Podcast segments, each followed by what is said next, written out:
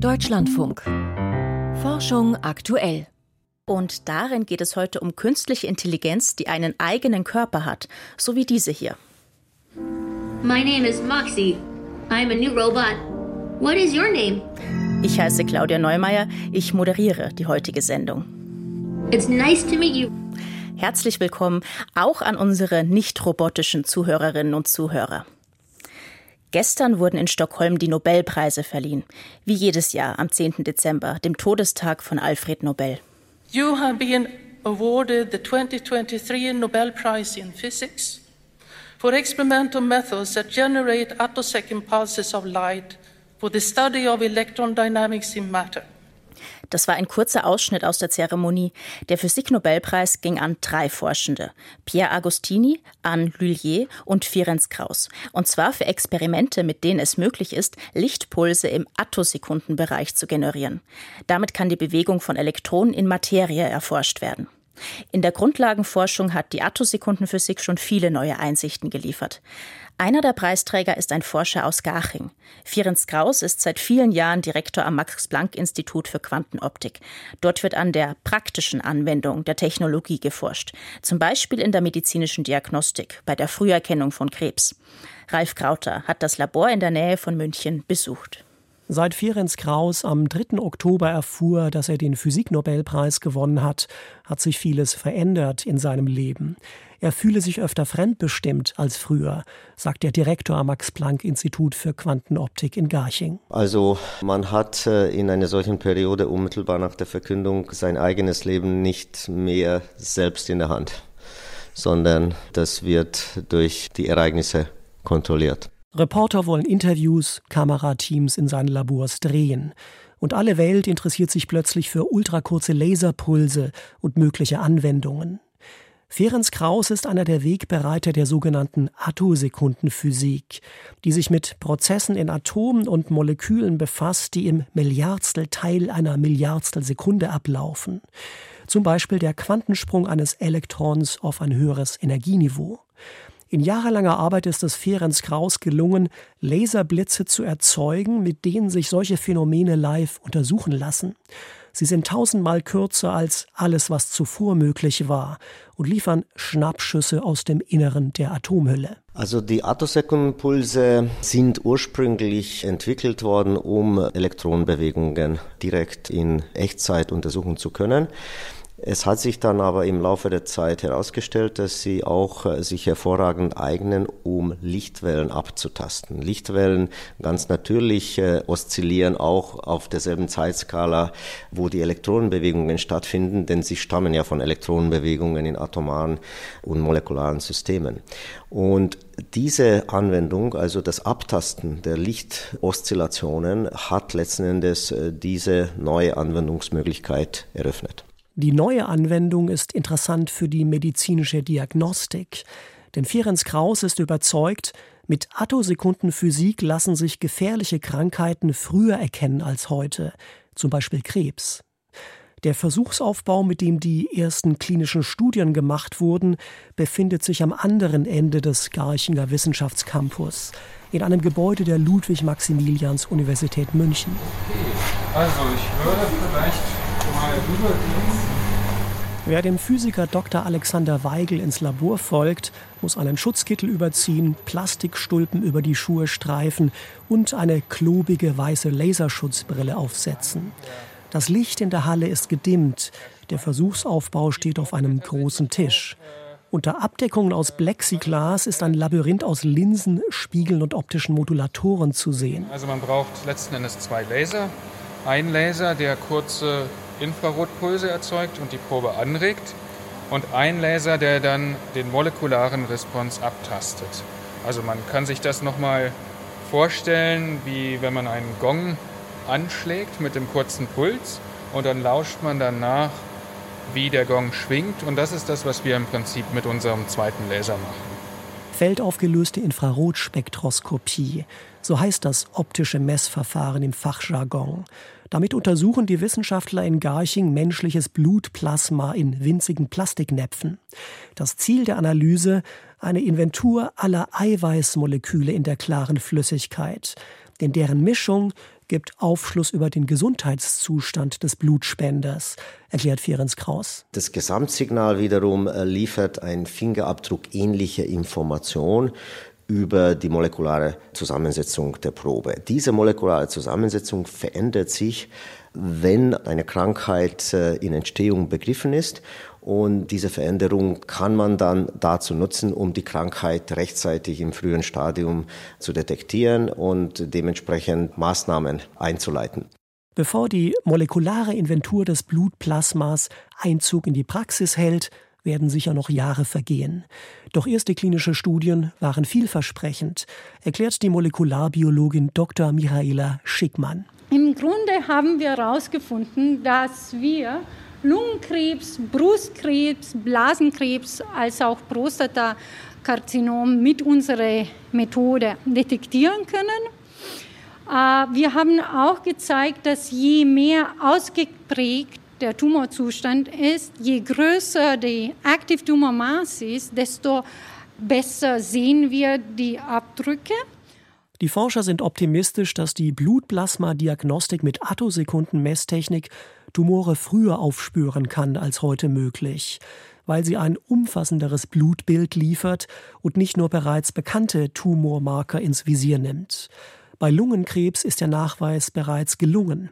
Mit Methoden des maschinellen Lernens machten die Forscher in den komplexen Infrarotsignaturen des Proteincocktails verräterische Muster dingfest, die bereits in einem frühen Stadium der Erkrankung auftreten.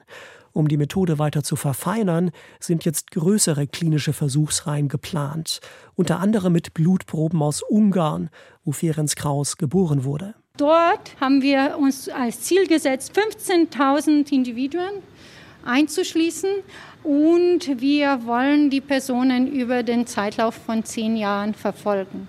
Im Rahmen der zehn Jahren würden manche der 10.000 auch schon leider äh, manche Krankheiten entwickeln und das würde uns dann ermöglichen, zeitlich retrospektiv zu schauen, ob wir auch schon diese Vorläuferzustände identifizieren können.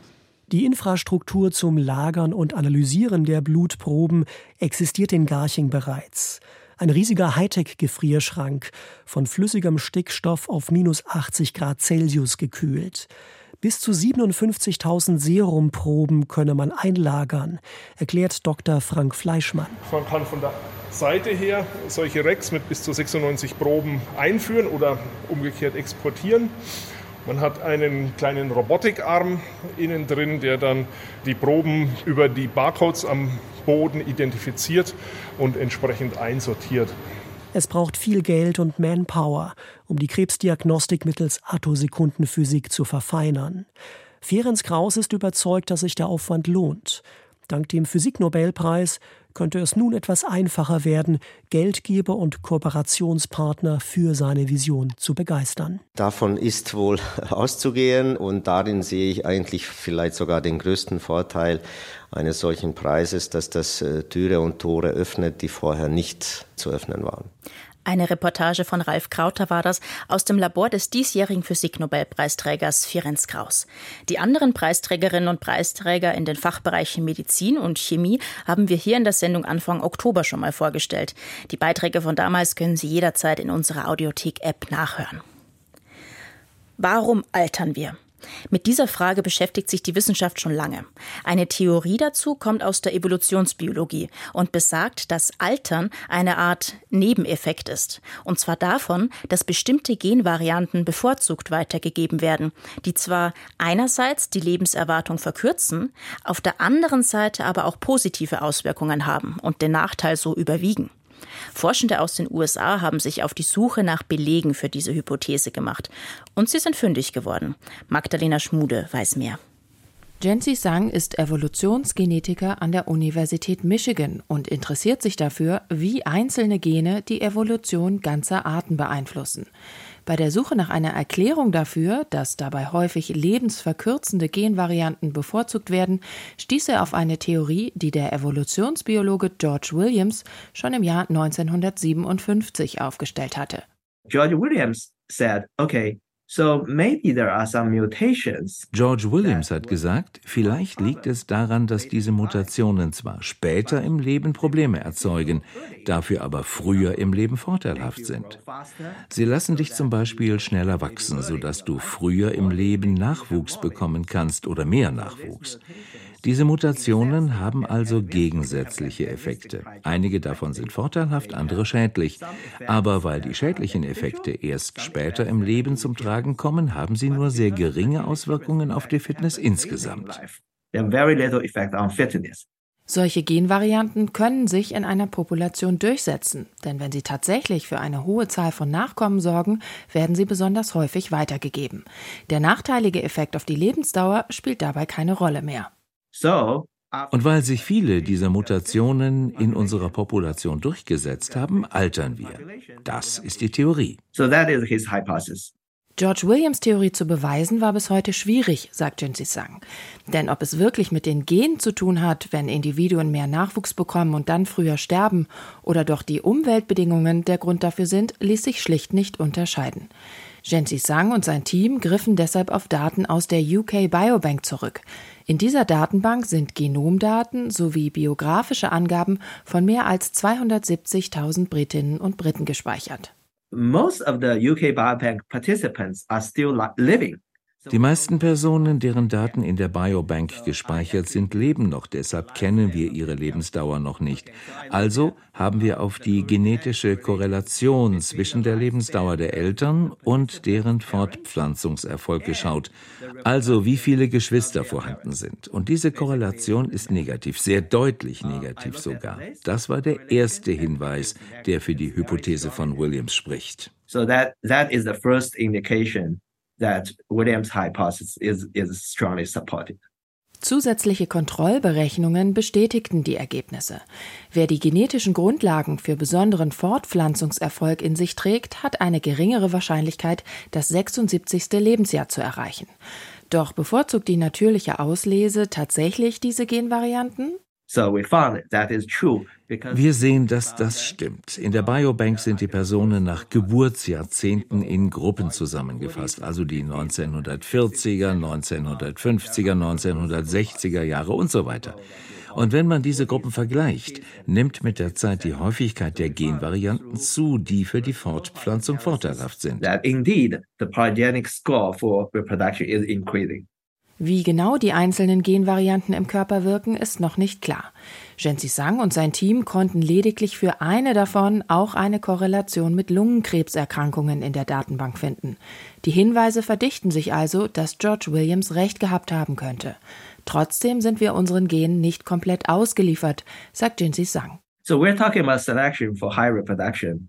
Wir sprechen davon, dass der Reproduktionserfolg auf Kosten der Lebenserwartung bevorzugt wird, aber das ist ja das komplette Gegenteil von dem, was wir in den letzten Jahrzehnten beobachten.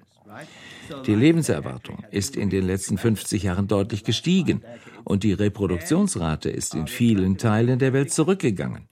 Wie passt das zu dem, was ich gerade über Gene und natürliche Auslese erzählt habe? Beide Merkmale werden sowohl von den Genen als auch von der Umwelt beeinflusst. Und ganz offensichtlich spielt die Umwelt dabei, zumindest für uns Menschen, im letzten halben Jahrhundert eine deutlich größere Rolle als die natürliche Auslese. The role of environmental change is way, way bigger than the role of natural selection. Über ein evolutionäres Paradoxon berichtete Magdalena Schmude. Künstliche Intelligenz wie ChatGPT ist im vergangenen Jahr bei vielen Menschen im Alltag angekommen. So eine KI, die auf unserem Laptop oder Smartphone Texte formuliert und Bilder generiert, die kann schon wahnsinnig viel. Aber eine Sache kann diese KI bisher noch nicht. Sie hat in der Regel keinen direkten Zugang zur physischen Welt. Sie kann in ihrer Umwelt zum Beispiel nichts bewegen weil sie schlichtweg keine Arme und Beine hat. Aber das ändert sich gerade. Meine Kollegin Friederike Weichner-Seri hat sich damit beschäftigt, was eigentlich passiert, wenn KI einen Körper bekommt. Und ich habe heute Vormittag mit ihr darüber gesprochen.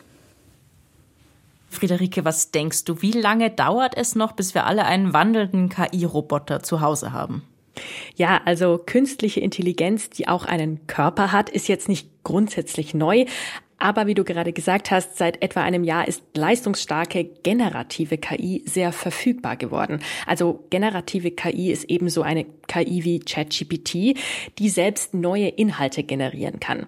Und das eröffnet auch in der Robotik ganz neue Möglichkeiten. Ich habe mit einigen Fachleuten gesprochen, die sagen, es beginnt vielleicht mit so einem einfachen Staubsaugerroboter, aber es könnte durchaus sein, dass so in zehn Jahren in den meisten Haushalten ein kleiner intelligenter Assistenzroboter herumsteht oder rollt oder geht oder so. Und schon jetzt werden ziemlich viele Ressourcen in die Produktion von verkörperter generativer Intelligenz gesteckt. Es gibt einige Unternehmen, die da gerade eine Menge Geld investieren. Welche sind das zum Beispiel? Zum Beispiel hat äh, OpenAI, das Unternehmen hinter ChatGPT, im letzten Frühjahr eine norwegische Robotikfirma namens OneX Technologies mit 23,5 Millionen Dollar gefördert. Und es gibt ein kalifornisches Unternehmen namens Embodied. Die haben dieses Jahr einen Roboter namens Moxie auf den Markt gebracht. Das ist so ein Freundschaftsroboter für Kinder. Und der läuft schon mit einer Art ChatGPT.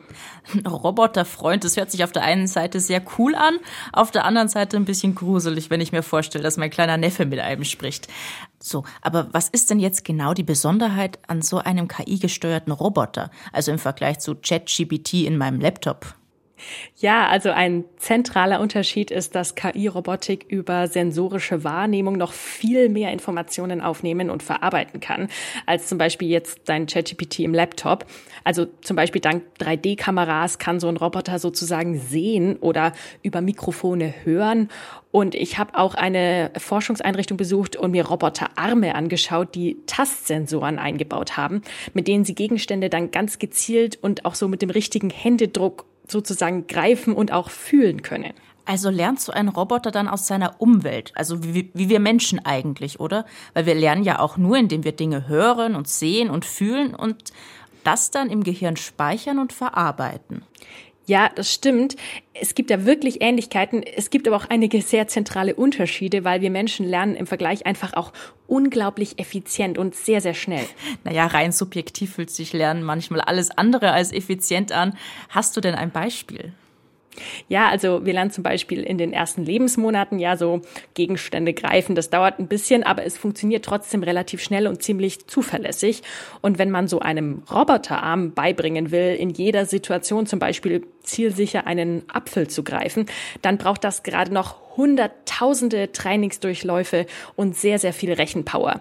Die Technologie ist da einfach noch ganz am Anfang, aber sie wirft auch super spannende Fragen auf. Zum Beispiel, ob künstliche Intelligenz in einem Roboter vielleicht so eine Art Körperbewusstsein entwickelt. Um diese Frage und viele weitere geht es in dem neuen Wissenschaft im Brennpunkt Feature KI mit Körper, künstliche Superintelligenz. Darin trifft Friederike Weichner-Seri Weichner einige dieser verkörperten Intelligenzen sogar persönlich und erfährt, was die schon alles können und wo ihre Grenzen liegen. Das Feature finden Sie wie immer in unserer Audiothek und auf unserer Website. Und weiter geht es jetzt mit Piotr Heller und den Wissenschaftsmeldungen. Die Zahl der Versuchstiere ist in Deutschland das dritte Jahr in Folge gesunken. Das teilte das Bundesinstitut für Risikobewertung heute mit. Demnach wurden 2022 etwa 1,7 Millionen Tiere für wissenschaftliche Versuche verwendet. Das waren gut 130.000 weniger als im Jahr davor. Als mögliche Ursache für den Rückgang führt das Amt Ersatzmethoden in der Wissenschaft an. Die meisten Versuchstiere sind Mäuse oder Ratten. Bei ihnen sowie bei Fischen und Katzen gingen die Zahlen zurück. Die Anzahl der eingesetzten Affen und Halbaffen stieg hingegen auf gut 2200 Tiere. Archäologen haben in Pompeji einen Raum ausgegraben, den sie als eine Art Gefängnisbäckerei interpretieren. Der Raum befindet sich in einem Haus, das über einen Außenbereich mit Bäckerei verfügte. Darunter stießen die Forscher auf einen engen Raum, wie sie auf einer Webseite der Ausgrabungsstätte erklären. Dort entdeckten sie Skelette und mit Gitterstäben geschützte winzige Fenster. Dereinst seien in dem Raum wohl Sklaven eingesperrt gewesen, die mit Hilfe von Eseln Mühlsteine antrieben, um die Bäckerei zu versorgen. Pompeji wurde 79 nach Christus durch einen Vulkanausbruch verschüttet und konserviert. Seit Ende der 90er gehören die archäologischen Reste zum UNESCO-Weltkulturerbe. Textilingenieure haben eine stromleitende Baumwollfaser hergestellt. Die Faser besteht zum Teil aus einem leitenden Material, das bei der Herstellung von Schaltkreisen verwendet wird, jedoch spröde ist. Das Team aus den Vereinigten Staaten löste dieses Material sowie Baumwolle auf und kombinierte die beiden Stoffe zu einer neuen Faser. Das Resultat ist ähnlich flexibel wie Baumwolle und gleichzeitig stromleitend, schreiben die Wissenschaftler im Magazin Carbohydrate Polymers. Sie haben es unter anderem dafür verwendet, um eine LED und einen Ammoniaksensor zu betreiben. In Zukunft könnte man aus dem Stoff beispielsweise Uniformen herstellen, die gefährliche Gase erkennen, etwa für Feuerwehrleute oder Arbeiter in der Chemieindustrie. Es ist nicht schlimm, auch mal eine Einladung auszuschlagen. Zumindest kommt es bei dem, der die Einladung ausgesprochen hat, nicht so schlimm an, wie die meisten glauben. Das zeigt eine Reihe von Experimenten, die US-Psychologen durchgeführt haben. In einem sollten sich die Teilnehmer vorstellen, sie würden die Einladung eines Freundes zu einem aufwendigen Abendessen ausschlagen, um stattdessen daheim zu entspannen. Eine zweite Gruppe sollte sich in die andere Position versetzen, also in die der Person, die die Einladung ausgesprochen hat. Ergebnis: Die eingeladene Partnern dachten, sie würden ihren Freund enttäuschen oder wütend machen, jedoch überschätzten sie dabei diese negativen Folgen. Das zeigte sich auch in den anderen Experimenten, wie das Team im Journal of Personality and Social Psychology darlegt. Der Start des, der Start des Raumgleiters X-37B wurde auf heute Abend verschoben. Eigentlich sollte das unbemannte Raumfahrzeug gestern an Bord einer Falcon Heavy Rakete von SpaceX abheben. Der Start wurde jedoch auf heute Abend Ortszeit in Florida verschoben, teilte das Unternehmen mit. Die X-37B ist ein Raumgleiter der US-Streitkräfte, der längere Zeit im Orbit bleiben kann. Er ist erstmals im Jahr 2010 gestartet. Bei seinem letzten Flug, der im Mai 2020 begann, verweilte er über 900 Tage im All, während in seinem Inneren Experimente der NASA abliefen. Laut dem Raumfahrtportal space.com handelte es sich um ein unter anderem um Experimente, um den Einfluss kosmischer Strahlung auf Pflanzensamen zu untersuchen. Kleine Tyrannosaurier jagten kleine Beute. Das offenbart das Fossil eines etwa fünf Jahre alten Gorgosaurus, das Experten in Kanada gefunden haben. Gorgosaurus war ein Raubtier und gehörte wie T-Rex zu den Tyrannosauriern. Im Magen des Jungtieres fanden die Forscher die Hinterbeine zweier deutlich kleinerer Dinosaurier.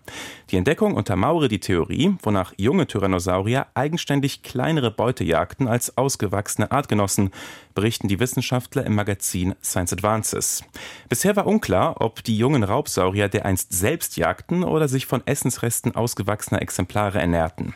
Die neue Erkenntnis offenbart, dass die Tyrannosaurier im Laufe ihres Lebens wohl mehrere ökologische Nischen besetzten und sich sozusagen mit der Zeit an die Spitze der Nahrungskette fraßen.